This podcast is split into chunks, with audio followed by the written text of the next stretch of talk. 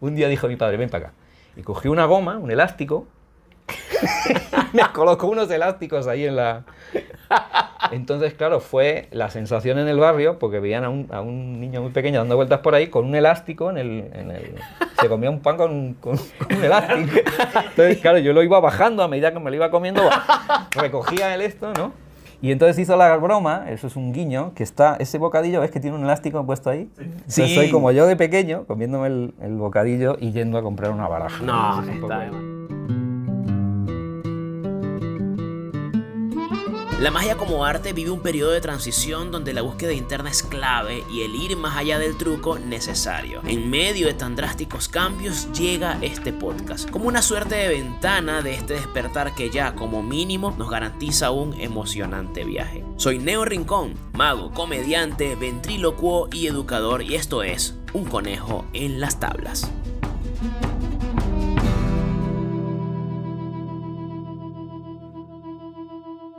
Hola, ¿cómo están? Espero que estén súper, súper bien. Bienvenidos a una nueva temporada. Esta es la temporada número 4 de Un Conejo en las Tablas, en las cuales, por supuesto, nos dedicamos a conversar y a profundizar sobre ciertos temas de, de- la magia, ¿no? De parte de personas que conozcan algo, un poquitito de ese tema. Yo soy Neo Rincón, mis redes sociales son arroba epaleneo en Instagram, en Twitter, me pueden seguir.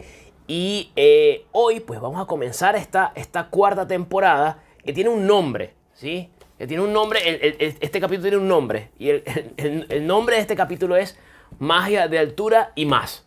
Así que sabiendo eso, yo creo que pueden tener más o menos una idea de qué va el episodio de hoy. Así que sí, señores, hoy tenemos aquí a un gran artista, un gran mago y también un gran amigo. Él es Ricardo Rodríguez. Un aplauso del público presente. Es, es Puki, el gatito, sí.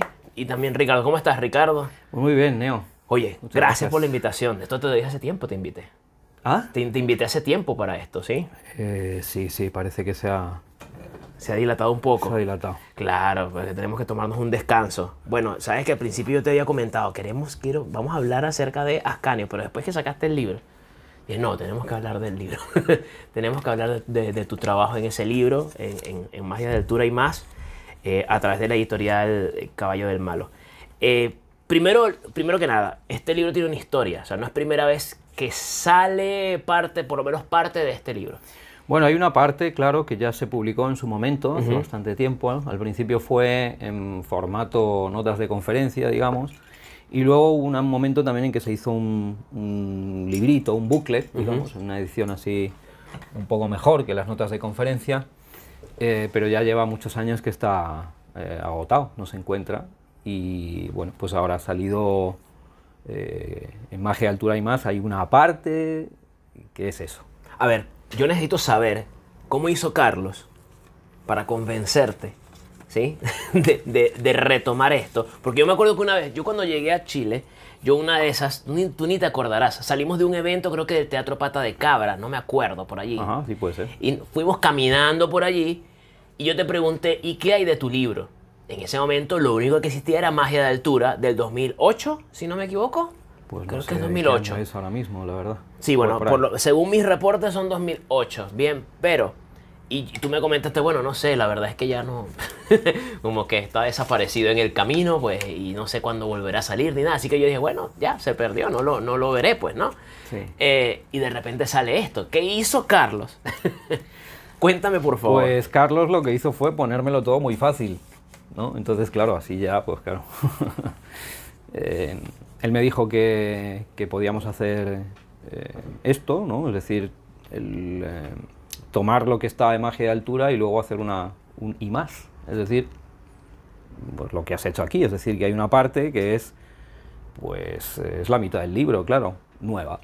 Claro. Con juegos nuevos que ha escrito él desde el comienzo, que ahí ya no he hecho yo nada, eh, nada más que limitarme a, bueno, pues a compartir la información y, poquito más. Todo lo ha, lo ha redactado él, lo ha escrito él. Si tú tuvieses que resumir el, el magia de altura y más, ¿sí? ¿De qué va el libro? Supongamos que el que nos está escuchando, porque aquí nos escuchan gente de, de varios países. Si bien los principales países son España y Chile, que es donde más siguen tu trabajo, ¿sí? Igual hay mucha gente de otros países. O sea, ¿de qué va el libro Magia y Altura? Pues magia, de altura, magia de altura y algo más. Y más, Y perdón, más. y más, no hay algo Magia de altura lo que es un, un compendio de eh, pues material profesional que yo he usado durante bastante tiempo, que no está todo, pero sí está buena parte. Es básicamente eso. Y lo que, y lo, y lo, lo que sacaste en el 2008 era lo que tenías, por supuesto, ese momento. Después me imagino que fuiste construyendo más cosas, las fuiste utilizando. Bueno, ya en ese momento había ya algunas cosas de las que están aquí, pero no se publicaron, no estaban publicadas. ¿no? Eh, La mayoría de este material eh, pues ya tiene sus añitos, ya tiene su solera. O sea, eh, también es parte de la gracia, ¿no? que es material con cuerpo, que no es, no es de lo último, sino que eh, Claro. está muy probado, muy hecho y lo único que es verdad que la parte antigua no está tal cual estaba, se le han añadido cosas, ¿no? Eso Al te iba a principio eh, pensábamos saberlo, yo, yo lo que pensaba era haber dejado lo- la primera parte de Magia Altura como estaba, pero Carlos me fue sugiriendo pues eh, a- a- todo esto por medio de correos, de llamadas, de, ¿no? pues que podíamos eh, incluir algunas cosas que él consideraba pertinente que podrían estar muy bien, porque él, bueno, había visto, pues yo que sé, algunas de las conferencias donde yo había explicado esos juegos y decía, hombre, pues tú, le, por ejemplo, el cubilete, yo veo que aquí le pones, eh, explicas mucho las mm, cuestiones corporales, eh, cómo hacer la las cargas, cómo hacer esto, lo otro, cómo, se, cómo va el peso de los pies, cómo va eso. Y, y me dijo que, bueno, yo creo que podría ser bueno que pusiésemos ese tipo de cosas. Y bueno, pues me fue convenciendo y al final, claro, pues hay unas cuantas cosas que no, eh, muchos detalles que no estaban en el, Porque ¿sabes qué en pasa algo? original. Cuando, cuando hay, hay algunos artistas que vienen y dicen, mira, yo cada vez que veo, o sea, si son artistas más consagrados, que tienen años en, en- en lo suyo, da igual lo que sea, dice que cuando ven su primera obra la, la odian. ¿sí? O sea, como que, uy, no, le cambiaría tantas cosas.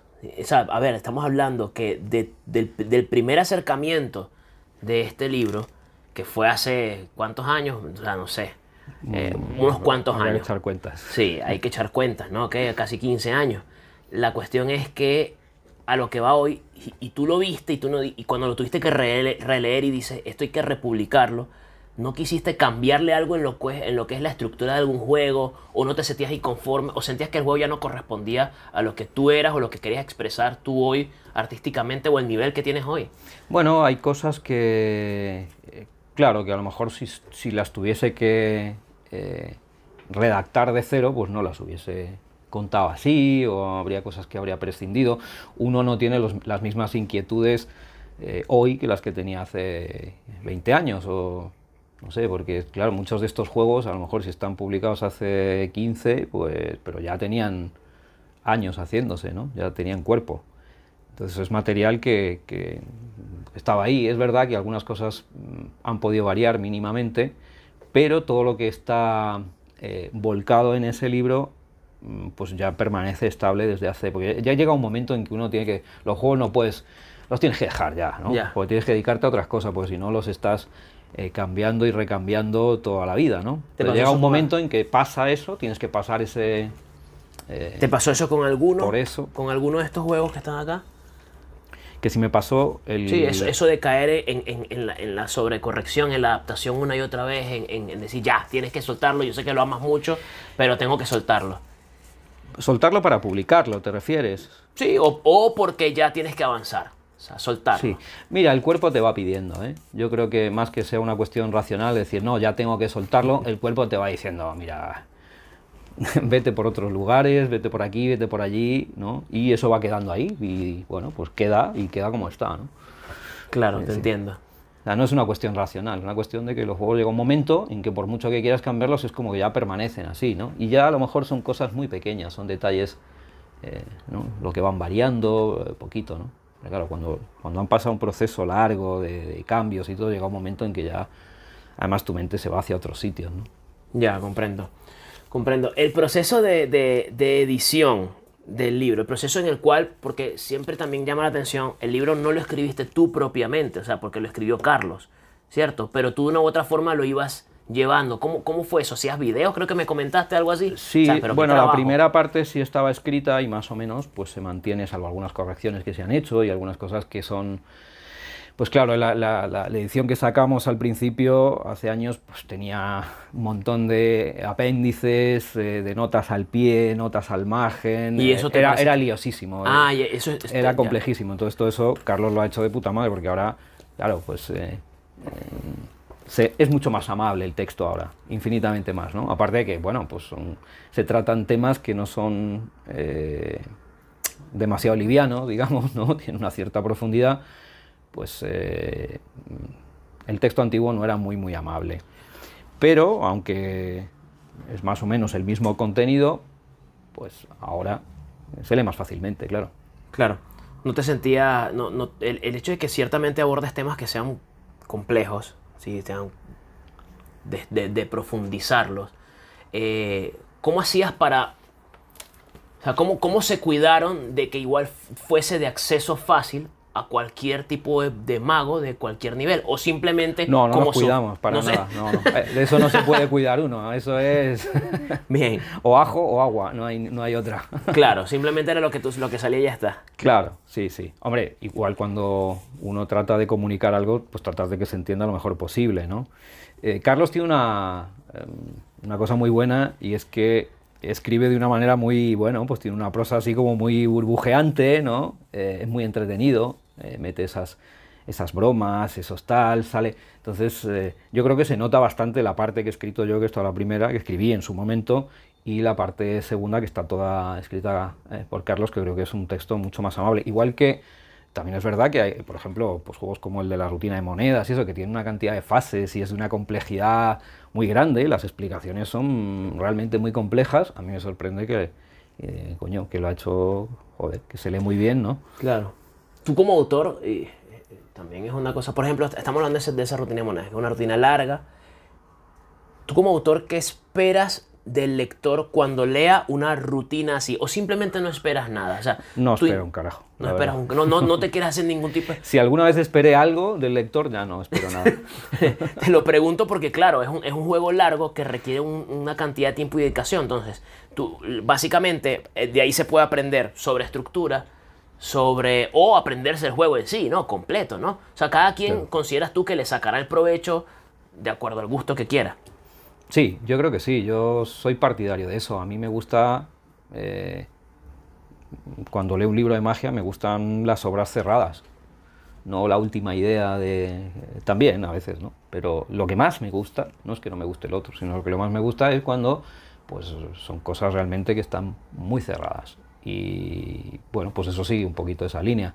Entonces no, no se trata de hacer más, eh, no se modifica nada para que, para que el- yo que sé, pues a lo mejor el, el mago medio pueda tener acceso a esos juegos. No, no, porque si no traicionaría un poco el, el espíritu del juego. Yo he aprendido mucho de los juegos de Ascanio, Claro. muchísimo, ¿no? En realidad no hago ninguno, Mm, ¿no? No creo que no. eh, una cosa es que tú, me parece que siempre, joder, tendemos a buscar, bueno, no siempre, ¿no? Pero muchas veces los libros como para, como fuente de material que pueda usar. Bueno, a veces también es eh, material de estudio, ¿no? Y que te puede servir muchísimo, pero no de manera directa, no solo tomando los juegos y haciéndolos, sino que, bueno, pues las ideas que están ahí, pues lo que te, lo que puedes reflexionar, lo que te da para, a lo mejor hay juego, hay gente que a lo mejor estudia los juegos durante un tiempo y luego, bueno, pues no es para a lo mejor para que estén en su repertorio profesional, a lo mejor no, ¿no? O sí, eso, pero va a depender de cada uno, ¿no? Claro, bueno, de, de hecho ayer estábamos en reunión. Nosotros tenemos una reunión, ya cuántos años van, tres años, no sé ya, de que nos reunimos todos los lunes a estudiar más. Y, Lu- y Lute, Víctor Lute, que, que por cierto tiene un episodio en la primera temporada de Un conejo en las tablas.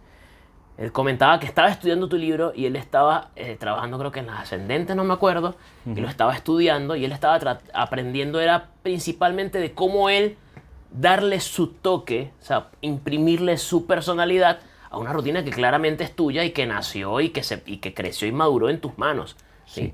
Bueno, eh, hay- eh, eso siempre es, hay, hay que tener un poquito de reserva a la hora de decir estas cosas, porque es tuya, bueno, sí, de, de alguna manera sí, pero al final te estás basando pues en toda una tradición que hay detrás. Claro. Entonces, claro, es tuya, sí, y de Tamariz también, y probablemente más, y probablemente también lo sea de los, pues, los, los que vienen detrás, y, y tiene que ver con Fraxon, y tiene que ver con... En fin, al final pertenecemos a una tradición de magia y hay que tenerse un poquito de ojo a la hora de, Claro. de decir, no, es que es mío, cuidado porque eso está muy... ¿Mío en qué sentido? Claro. Mío, bueno, mío sí, porque te lo apropias, pero bueno, al final, hombre, la idea es que cada uno vaya tratando de aportar algo, ¿no? Claro. Pero, Hay pero una- cuidado con, las, con la, la sensación de propiedad, porque esa... Hay una cantidad de juegos aquí. ¿Cuántos juegos hay en total? No, no, los- no, no tuve Pues no me los doy de memoria, no- pero no- son unos cuantos. Son unos cuantos, ¿no? Y son muy variados. Bien, va- Sí, hay va- de todo. Hay de todo. Eh, ¿Algún consentido, algún regalón, como decimos acá? Es que todos tienen su, ¿no? Como, lo, como los hijos un poco. Dice, bueno, eh, ¿a cuál quieren más? Hostia, pues... Bueno, de, hecho, al día de hoy, recientemente publicó eh, eh, Caballo del Malo en su página de Instagram el video de las ascendentes. Bien. Y, y bueno, pues aquel que no lo ha visto, aquí lo vamos a invitar a que lo vea. ¿sí? A la fecha de hoy. Esto, este, este, bueno, este episodio va a salir dentro de unas semanas más adelante. Pero, pero le invitamos a que lo vea. Y a mucha gente le gustó esa, esa, esa rutina, le pareció muy linda. Y la verdad quisiera que en ese caso no- le hablaras un poquitito a la gente de, de cómo fue el proceso creativo detrás de esa, cómo fue el pro- el proceso en el que esa, esa rutina fue creciendo a convertirse en una rutina también estructurada como muchos consideran. Bueno, eh, ahí en el mismo libro se explica un poquito eso, ¿no? De cómo, cómo nace, de qué manera, y se cuenta un poquito de pues, que en una de- determinada época pues, eh, nos juntábamos mucho allí en Madrid y después de las de reuniones de la SEI, eh, pues eh, veíamos a Juan habitualmente, ¿no?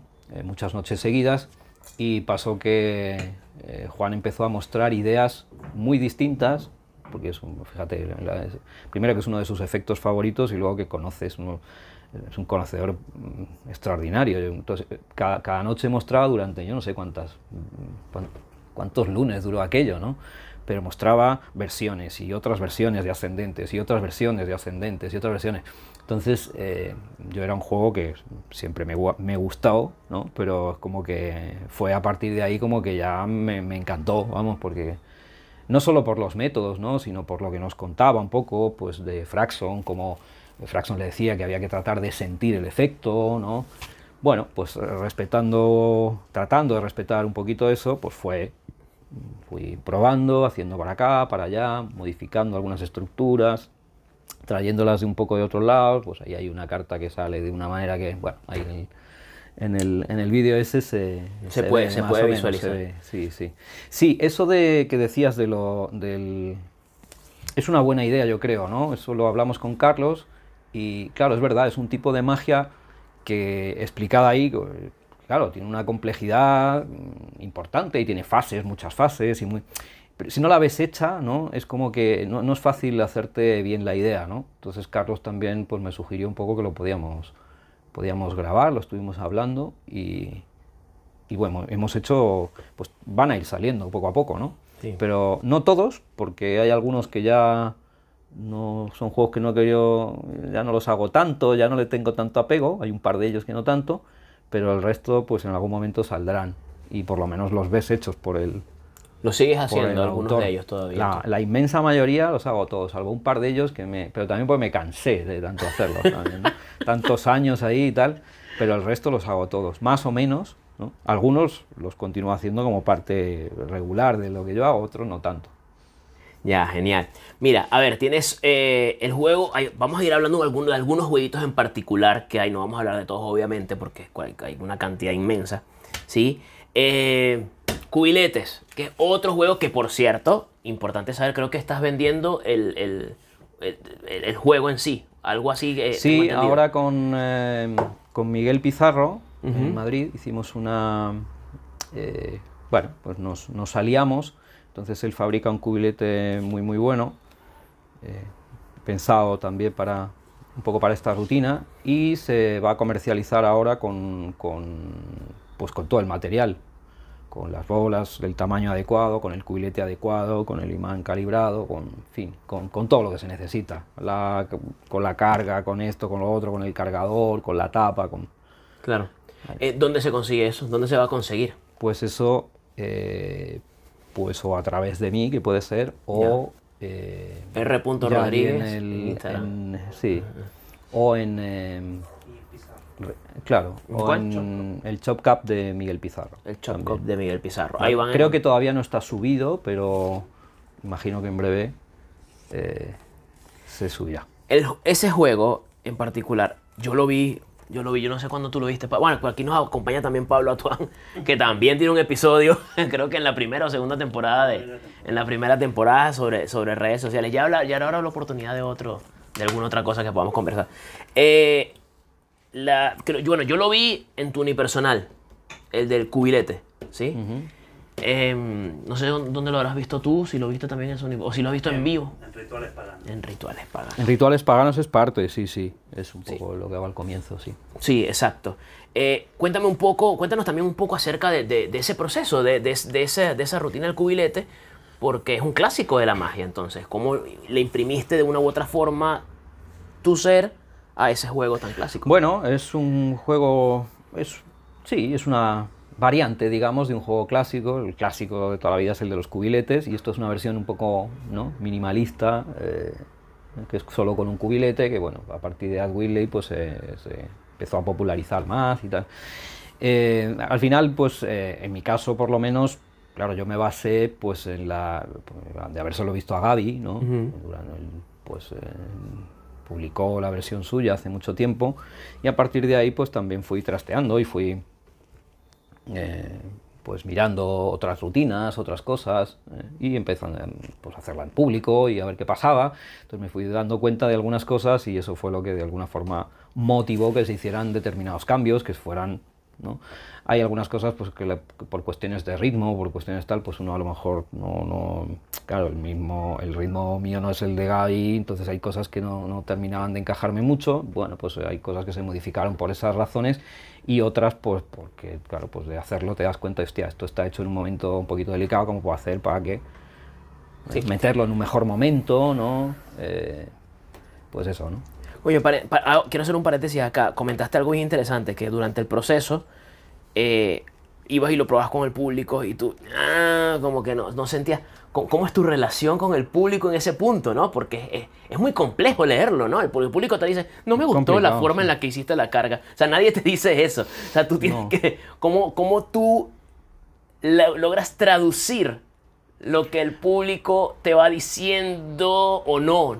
Pues no creo que haya tampoco un método así como... Bueno, pero el tuyo, porque tú, tú- Sí. cada quien tiene el suyo, ¿no? O lo Sí, interpreta. pero lo lee tampoco, tampoco es que sea una cosa eh, como estructurada, así como muy racionalmente, no sé. Uno se limita un poco a, a hacer y ver y tratar de abrir un poquito los sentidos y ver qué pasa. Yo creo que a medida que, los, que, que- que eso se va cultivando, al principio sobre todo es verdad que, que la reacción del espectador es muy difícil eh, bueno, apreciar exactamente a qué está reaccionando, ¿no? Porque el o es un o, a veces eso es una cosa muy vasta, ¿no? Claro. Porque o puede ser que cualquier cosa, ¿no? O sea, que- a veces que tampoco- el o es porque, claro, ap- a la- aparece una carga ahí, se sorprende muchísimo, y otras veces el o, pues te han visto meterlo ahí, ¿no? Claro. Pero te han visto meterlo, pero claro, como esperaban a lo mejor una bola y ahora sale otra cosa, un limón, una cebolla, pues o, ¿no? Y bueno, ya, pues te lo han visto, entonces es un poco grueso, ¿no? Yo creo que al leer el, El o. al espectador, pues hay que ir aprendiendo y hay que refinar también el... Lleva tiempo, claro. Pues claro, no, o sea, no o sea, lo tú no- consigues así por las buenas. ni tampoco, glorificas el Y no o. lo consigues para siempre, no es que sea eh, lo consigo una vez y ya lo consigo siempre, no, hombre, es que, es que está trabajando en eso todo el rato, ¿no? Qué, qué fuerte, ¿no? Porque también hay juegos en los que no, no consigues una, una respuesta explosiva del público y probablemente está bien hecho. O sea, está, es- de hecho es lo que estás buscando. Entonces, es un tema de apuesta quizás Bueno, también. a ¿no? veces... eh, bueno, es una cosa que hay que entender también. No todos los juegos tienen por qué generar una reacción Exacto. explosiva, ¿no? A veces la reacción es implosiva. Exacto. La reacción está y es hacia adentro. Y a lo mejor el tiempo queda mucho más tocado que cuando... Eh, es para adentro. ¿no? Claro. Bueno, la expresión chilena, la, sí. la expresión chilena es efectivamente es quedar para adentro, ¿no? Es como decir, claro, quedé para adentro, dices, hostia, eso es como decir, no pude salir de mí mismo, ¿no? Exacto. No pude reaccionar, no pude expresarme, ¿no? Y eso a veces cuesta, porque claro, uno, uno siempre quiere como, está más acostumbrado por lo menos, ¿no? Es más... eh, eh, parece que es más fácil de leer el- la carcajada o, o el oh, la- todo lo que sea explosivo. Pero a veces, coño, eso le pasa al humor también, ¿no? Sí. Y A no solamente es la más fácil. carcajada y otra cosa es, Claro.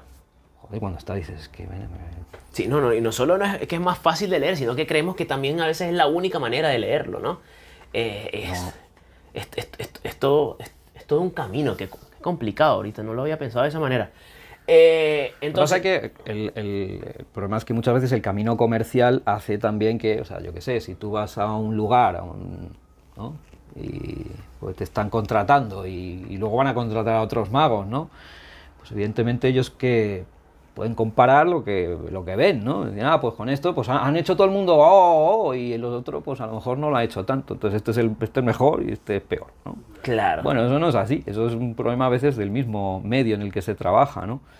Claro, a lo mejor yo que sé, en, una, en un teatro, en un unipersonal tuyo, donde la gente va a ver y te Quiere ver tu quiere propuesta. ver lo que haces tú y todo eso, bueno, pues ahí ya, eh, ya no tienes que estar peleando tanto con eso, ¿no? Ahí a lo mejor ya está todo en tus manos y, y- y ya no es tan complicado el, el- Ya no necesitas la explosión todo el tiempo, por lo menos, Y eso ¿no? es importante tener nuestro público. O sea, nosotros buscar a nuestra gente y que sea nuestra gente es complicado. Es, to- es todo un camino bastante, bastante fuerte Sí. el que uno se... No, hay, to- hay de todo, yo creo, ¿eh? ¿Por qué no? El público siempre, ¿no? Eso es bueno. Eh, también es verdad que eh, acostumbrarse a un público eh, muy favorable tampoco es lo óptimo, ¿eh? O sea, si... Claro, antes eso no existía. Tú para ser profesional pues tenías que andar dando tumbos para acá y para allá, ¿no? Y meterte en los pubs y hacer esto y hacer lo otro y hacer comuniones y hacer mil historias. Y em, ahora hay gente que se puede dedicar a la magia, no sé si profe- po- por lo menos semiprofesionalmente dentro de lo que, moviéndose dentro del mundo de los magos, ¿no? Y la gente pues te va a ver y eh, entonces a veces eso, mm, yo antes sí, sí notaba que no, o sea, como que ahora hay, hay gente muy buena, pero que le falta un poquito de, de oficio también, ¿no? O sea, yo creo que el, el público hostil te da también bastante oficio, ¿no? ¿Sabes? Eh, por dónde moverte. Yo creo que es una etapa que ningún mago se debería saltar, ¿no? ¿Tú aunque es verdad, eso? aunque sí, sí, claro.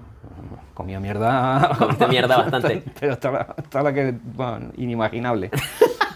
Sí, sí, claro.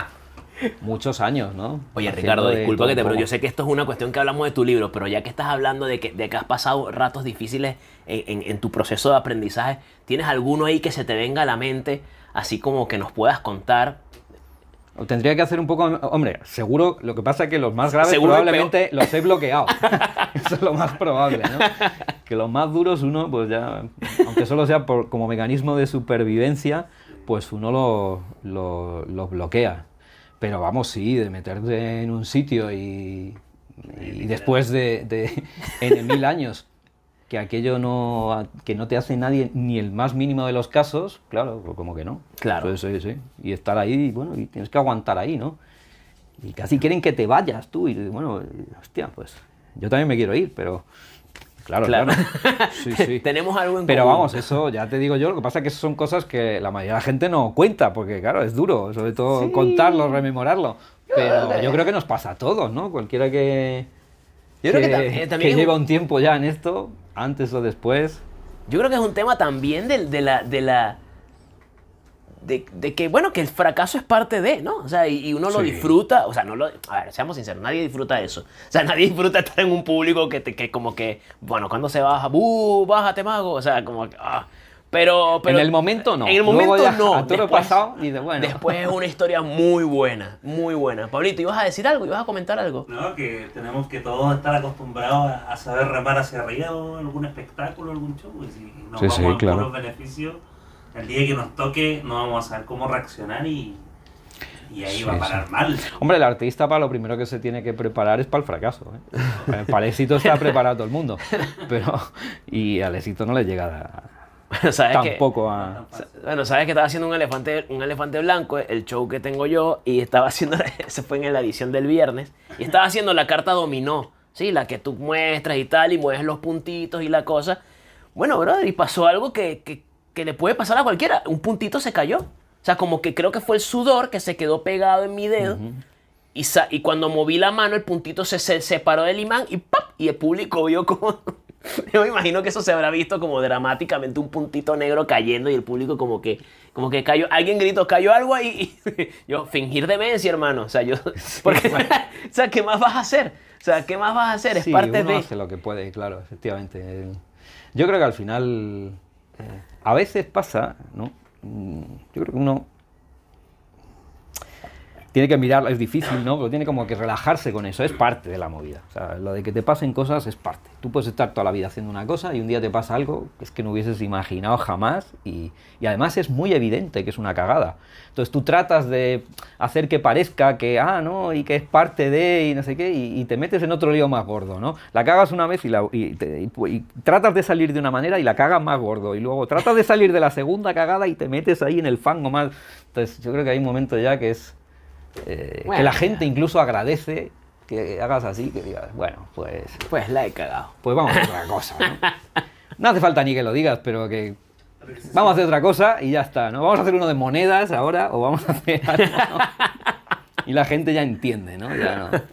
Oye, si te dijeran a ti, Ricardo, eh, eh, suponiendo que aceptas esas condiciones y te dicen, vamos a presentarnos en un bar, ¿sí? Las condiciones pueden ser complicadas, pero tienes que escoger juegos que sean del libro, ¿bien?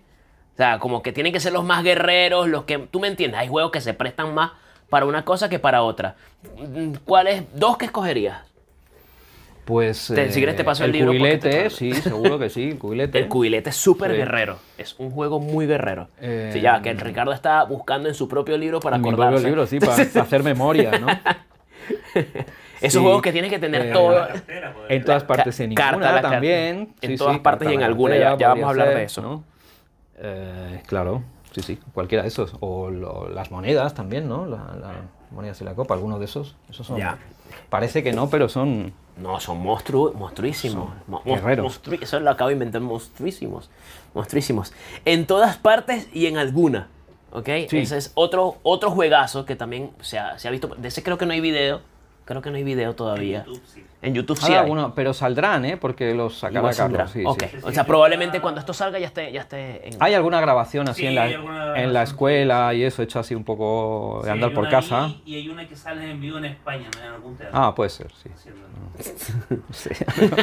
Pero yo estoy ¿eh? Sí, no, pero Pablito se la pasa viendo YouTube, ¿sí? Sí. Entonces...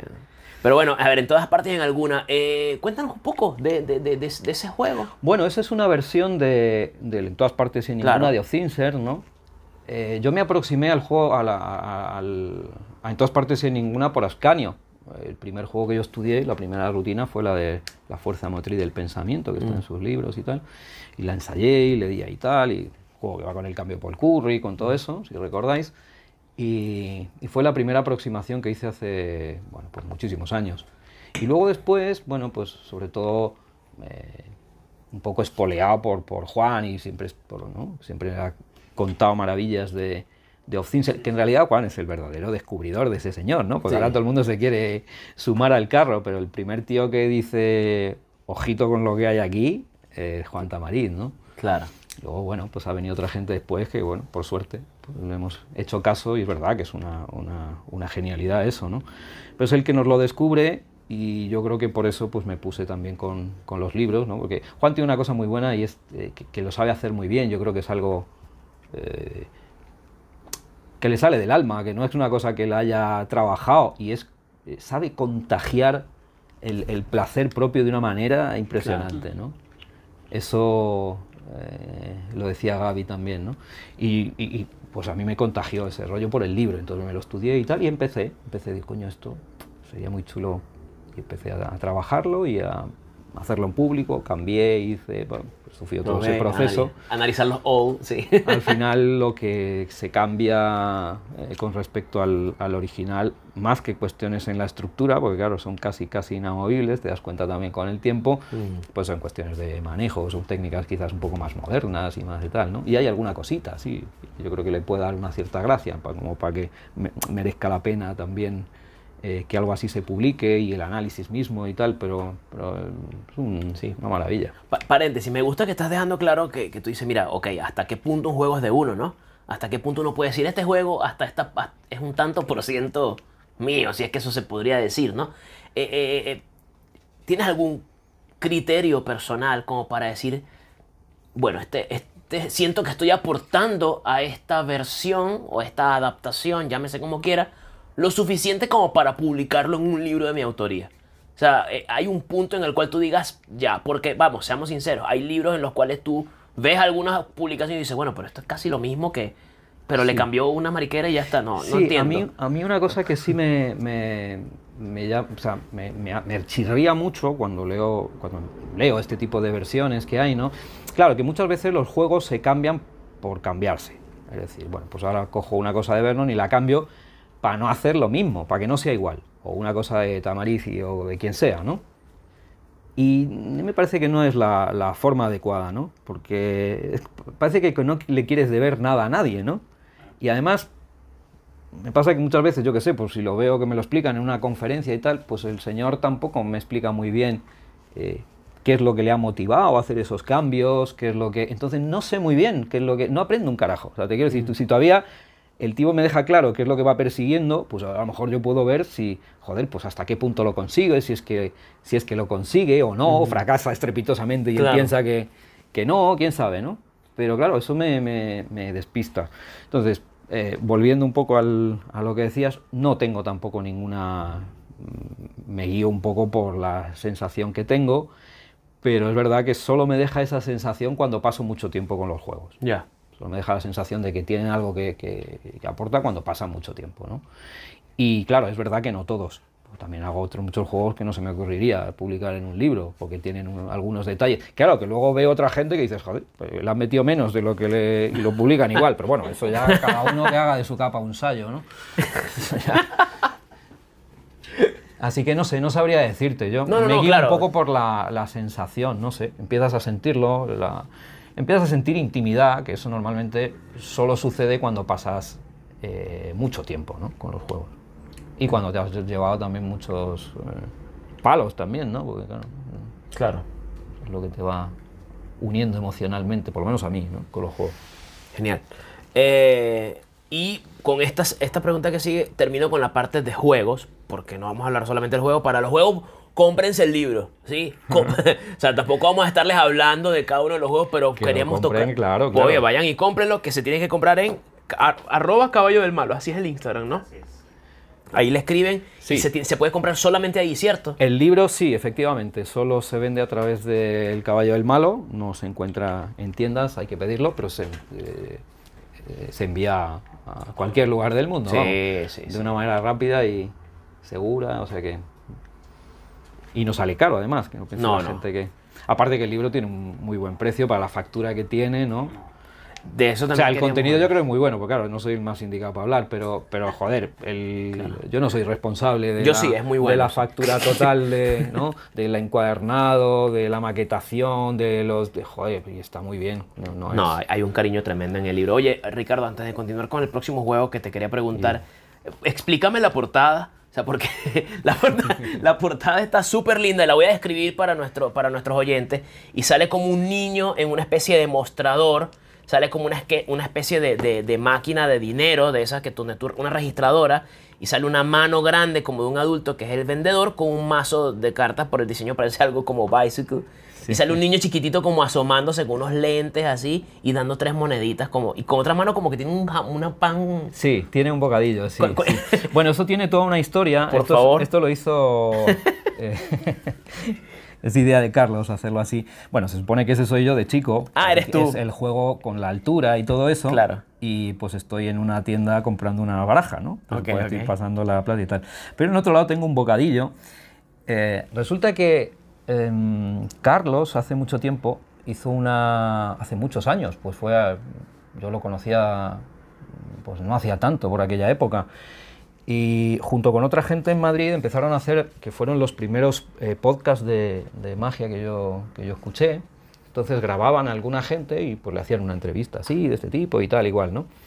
Y eh, resulta que mm, cuando me la hicieron a mí, con, con Ángel Valera en esa época, resulta que eh, Carlos se documentaba muy bien. O sea, no llegaba y preguntaba cualquier cosa, sino que había preguntado a fulanito a ver qué cosas de mi vida me podía, no sé qué, tal. Y resulta que Carlos, ca- casualidades de la vida, eh, fue compañero de clase de mi hermana, Ok. de Belén. Y eran amigos, fueron amigos durante mucho tiempo. Y luego ya supimos después ¿no? que teníamos ese nexo común, ¿no? Y entonces le preguntó a mi hermana. Y mi hermana le contó una anécdota que no sabe nadie, que solo lo sabía gente cercana de mi familia y probablemente ni eso porque estas cosas se olvidan con Claro, el tiempo. claro. ¿no?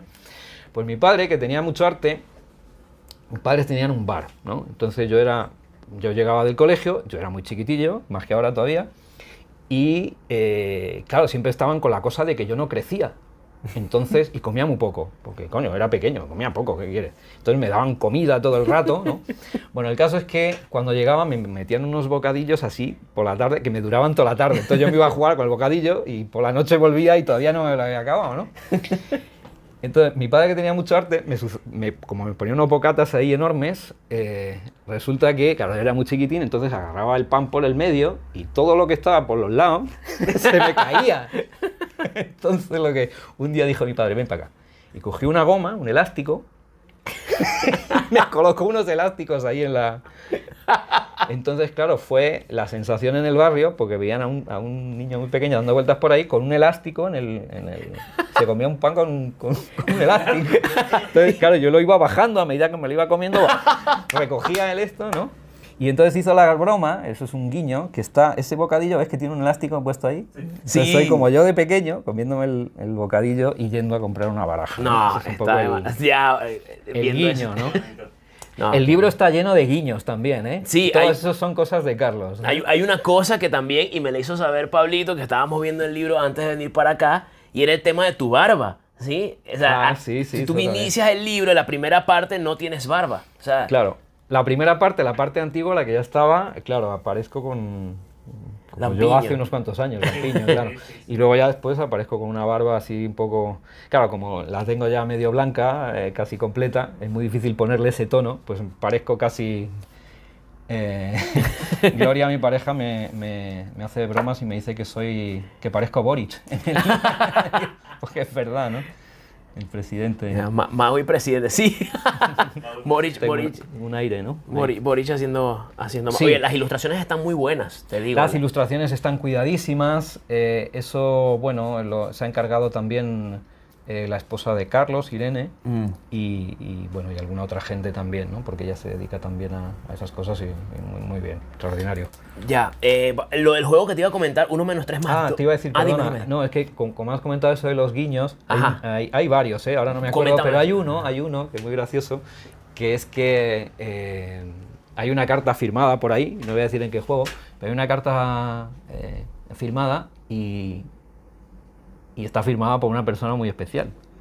Entonces hay que mirarlo, ¿no? Y hay que buscar. Ah, Entonces ahí lo dejamos ahí para que lo busquen. qué bueno. Me encantan esos detalles, así como Easter eggs. De esos hay unos cuantos, sí. Mira, bueno, el último juego del- cual te voy a preguntar para preguntarte otra cosa ace- acerca del libro como tal, y vamos a hablar también acerca del libro en sí, de, de cómo está hecho, eh, y es 1 menos 3 más 2 igual a 0, que es un juegazo que tú tienes ya, no sé cuántos años tienes haciendo. Y ese juego tiene También, historia, sí, porque sí. Te, te- te ha, te ha permitido ganar algunas cosas. Cuéntame un poco acerca de eso. Bueno, eso es un juego que yo me parece que es, es de estas cosas que uno acierta, ¿no? Veces mil veces no acierta, ¿no? Y dices, coño, pues ahí parece que tuve el día, el día tonto. Sí, yo creo que es de los que más ha, ha tenido trascendencia porque, mm, bueno, por el planteamiento mismo, ¿no? Eh, no es un juego al uso, no es un juego donde, eh, yo qué sé, haya unos pañuelos que se multiplican, sino que, mm, bueno, eh, está expresado en, en- en forma de metáfora también, entonces yo creo que tiene su, su gracia. Eh, eso fue parte en su momento de, bueno, de espectáculos míos anteriores, de magia de altura, de tal, y también fue parte del número ese del, del camerino, que yo hice en el, cuando me dieron el, el, el Gran Premio, el Gran Prix este en, en España había dos partes, ¿no? Que era una cosa que sucede en un camerino, está por ahí, yo creo, en, el, en YouTube por ahí. Eh, y, una de esas, y una de las partes es ese, ese juego con, los- con los pañuelos, no menos 3 más 2. Ya. Entonces, bueno, pues ya ese juego lo, lo- lo tenías publicado anteriormente y se repite de nuevo acá, también una joya, así que la Sí. invitación es por supuesto que Ese también tiene eso, ¿no? El, eh, tiene algunos añadidos, eh, se explica toda la parte corporal a la hora de hacer eh, eh, de manejar la desaparición de los pañuelos, de todo eso, ¿no? que eso no estaba en lo anterior. ¿no? Eso también se, se añadió ahí. ¿no? Dónde se coloca el peso, dónde, no sé qué, en qué momento. Ya. Ahí lo tienen. No vamos a dar demasiado detalle de los juegos porque ya vayan y compren y compren el libro porque ya hay una hay una hay un detalle importante que también aquí le voy a dar todo el todo el crédito a Pablito, estaba hablando con él, me dice una cosa que me gustó, Pablo me dice, es que antes de cada juego que hay, como hay como una especie de introducción mm, de corte teórico, ¿sí? Sí. So- que tiene que ver con el juego. Eh, pu- ¿Puedes hablarnos un poco de eso, por favor? Porque cada juego como que tiene lo suyo. Sí, hay algunas introducciones. Sí, yo creo que un poco también por, por eso que te contaba antes, ¿no? Por tratar también de poner al, al lector un poco en, en- en situación, digamos, ¿no? Claro. Es decir, a veces pues se cuenta un poco cómo nace el juego, de dónde viene, otras veces son cuestiones mm, teóricas, pues hay un momento en que en ese juego del 1 menos 3 más 2 igual a 0, pues se habla de, de- de- de- de la forma eh, de qué creo yo que tiene, eh, eh, por qué creo yo que ese juego, pues eh, cualquiera que lo ve dice, coño, pues tiene un aire, un- un- tiene un cierto encanto, ¿no? No, no, no se percibe como un juego al uso, ¿no? Bueno, pues por- porque tiene la forma de, de una paradoja de carácter lógico, entonces, bueno, pues entra en ese tipo de cosas, claro. Y cada uno de ellos, pues sí, es verdad que tienen ah, algunas introducciones, ¿no? O se hablan de la magia con historia, o se habla de, en fin, de, diversas cosas, sí. Hay- se trata de unos cuantos temas, sí. Sí, se tratan varios temas y algún, uno de esos temas, y aquí, bueno, no sé si tú quieras hablar de esto, pero yo quisiera preguntártelo igual, ¿sí? Hay un concepto que me pareció súper interesante que, que tocaras y que hablaras, eh, que se llama propuesta conciliadora. ¿ok? No sé si es un tema demasiado complejo como para re- re- tratar de hablarlo Sí, acá. yo creo que Eh, nos llevaría un rato. Nos pero- llevaría un rato. De hecho, se podría hablar solamente un episodio solo de eso, eh, para hablar de ese tema, porque no es nada complejo, pero sí me gustaría que por lo menos nos dieras como que un, un, pequeño Mira, puedo, avance. puedo contar un poco por qué nace eso, que como claro, ya es eh, de hace mucho tiempo, eh, ponerlo un poco en contexto, ¿no? porque ahora a lo mejor, claro, se- de- después de que pasan tantos años se pierde un poquito y pues no está mal refrescarlo. Vamos a ver, eso pertenece a una época en la que en España, eh, bueno, la figura de Gaby ya estaba... eh, Posicionada. Sí, yo creo que ya estaba posicionada, efectivamente, al principio era pues todo corrió un poquito en el gran underground y luego llegó un momento pues en que ya todo el mundo quería ver a Gaby y Gaby ya alcanzó el estatus de maestro, ¿no? Y pues pasaba que entre nosotros, entre la gente cercana, pues teníamos ahí, pues discutíamos sobre qué, qué sí podía entrar dentro de la magia ficcional, que no, Gaby tampoco, como nunca le interesó definir aquello mucho, ¿no? pues eh, fin, nos dejaba que discutiésemos. Él no, no se pronunciaba mucho, ¿no? Él decía que con que, que él- para él lo que tenía que pasar es que aquello inspirara y abriese la, eh, eh, la mente a la gente y poco más, ¿no? Entonces, eh, pues había unos que estaban a favor y otros que estaban en contra. Había como una facción, o sea, que eran más papistas que el Papa en realidad, ¿no? Claro. Porque luego pues, Gaby tampoco tenía esa, ni ese conflicto ni con la magia que hacía Juan ni con nada. Él lo, lo había tomado como referente Claro. ¿no? y había desarrollado su movida y ya está, ¿no? Pero era como que no, lo bueno era lo realista o lo ficcional y parece que había que posicionarse y esto fue una manera de, de decir, bueno, hombre, pero espérate porque esto, yo qué sé, que pues la ficción, vamos a tratar de contar un poco esto. Eh, pues la ficción tiene estas cosas buenas, también tiene la magia realista, que también procede de una tradición de magia, pues tiene estas otras. Eh, no hay por qué elegir hacer una de esas cosas, sino que de alguna forma eh, pues las dos pueden eh, Convivir. convivir, sí, y pueden expresarse de forma conjugada en un juego, ¿no? Y bueno, pues el artículo va un poquito de eso, es decir, bueno, pues explica un poco para que se entienda, ¿no? Qué es un poco la magia realista, qué es un poco la magia ficcional, cuáles son las, qué es lo bueno que puede tener cada uno, cuáles son los posibles peligros, y ahora decir, bueno, y hay una forma de, de alguna forma, conciliar esto, y inspirado también en, en- en, pues en en otras artes, en cosas que hay en literatura, que claro, se trata la ficción desde, Claro. eh, fija, tiempo inmemorial, ¿no? Saben mucho más que nosotros, ¿no? Entonces em, se pone al, al Quijote como ejemplo de un Sí, pasaje puede que hay haber. ahí, entonces cómo se juega con los planos de realidad y los de ficción, cómo se salta de uno a otro, Y es eso, o sea, que como que se pueden conciliar las dos cosas, eh, se pueden saltar de distintos planos, ¿no? Un juego como en todas partes y en ninguna, pues te habla del truco, te habla del secreto, ¿no? Mm. Hay un momento en que se le dice al tipo, dice, ah, alguno está pensando, dice, pues las tiene iguales este tío, ¿no? Mm. ¿Qué estás haciendo? Hablar del secreto, ¿eso qué? Magia realista. Mm. Ya, pero claro, estás viniendo de un lugar que dice, no, no, que no, que no es eso, que es que en cuanto miras, está la dama, si dejas de mirarla, no está. ¿no? Y vuelves otra vez al plano ficcional, que es el que has, eh, eh, con el que ha arrancado todo, y en fin, o sea que se pueden conjugar, vamos. Explicado así muy rápido Exacto, y se puede de conjugar. forma muy titubeante. Y ahí está, y ahí está la, y ahí está la propuesta, de nuevo, en el libro Magia de Altura y más de Ricardo Rodríguez, editado por Cayo del Malo. Ricardo, quiero agradecerte muchísimo. Está, podríamos seguir conversando, pero, Sí. pero creo que ya la idea quedó súper clara. Sí, yo creo que ya nos vamos a tostar más Sí, nos vamos a tostar más. Ya este, quiero que, bueno, pues invitarlos de nuevo a, a- a- a- a que, bueno, pues a que conozcan el trabajo de Ricardo. Si no lo conocías, a los oyentes de, Un Conejo en las Tablas, de nuevo agradecerte profundamente por, por, oye, por la buena onda, por recibirnos en tu casa. Sí, un día así, estás, no sé, durmiendo. No, durmiendo no creo. y vinimos acá a mo- a molestarte, pero bueno, te agradezco de verdad mucho la apertura, Ricardo. De verdad que sí. Nada, gracias a vosotros. Y problema. también, bueno, pues aprovechar, tú das clases de magia. Creo que también me gustaría, Sí, sí, por sí, favor, ¿dónde. ¿dónde te conseguimos tus clases? Pues nada, es la Escuela de Magia Ricardo Rodríguez. Eh, las clases eh, desde la pandemia, desde que comenzó, pues eh, ¿Cuál son pandemia? eh, online, ¿no? Sí. Y, y continúan siendo online. No sabemos qué, qué- qué pasará de aquí en adelante. O sea que sí, solo pues nada, me pueden contactar de cualquiera de las maneras, por correo, por Instagram, por tal, hay una web ahí ¿Tu también. Instagram cuál es?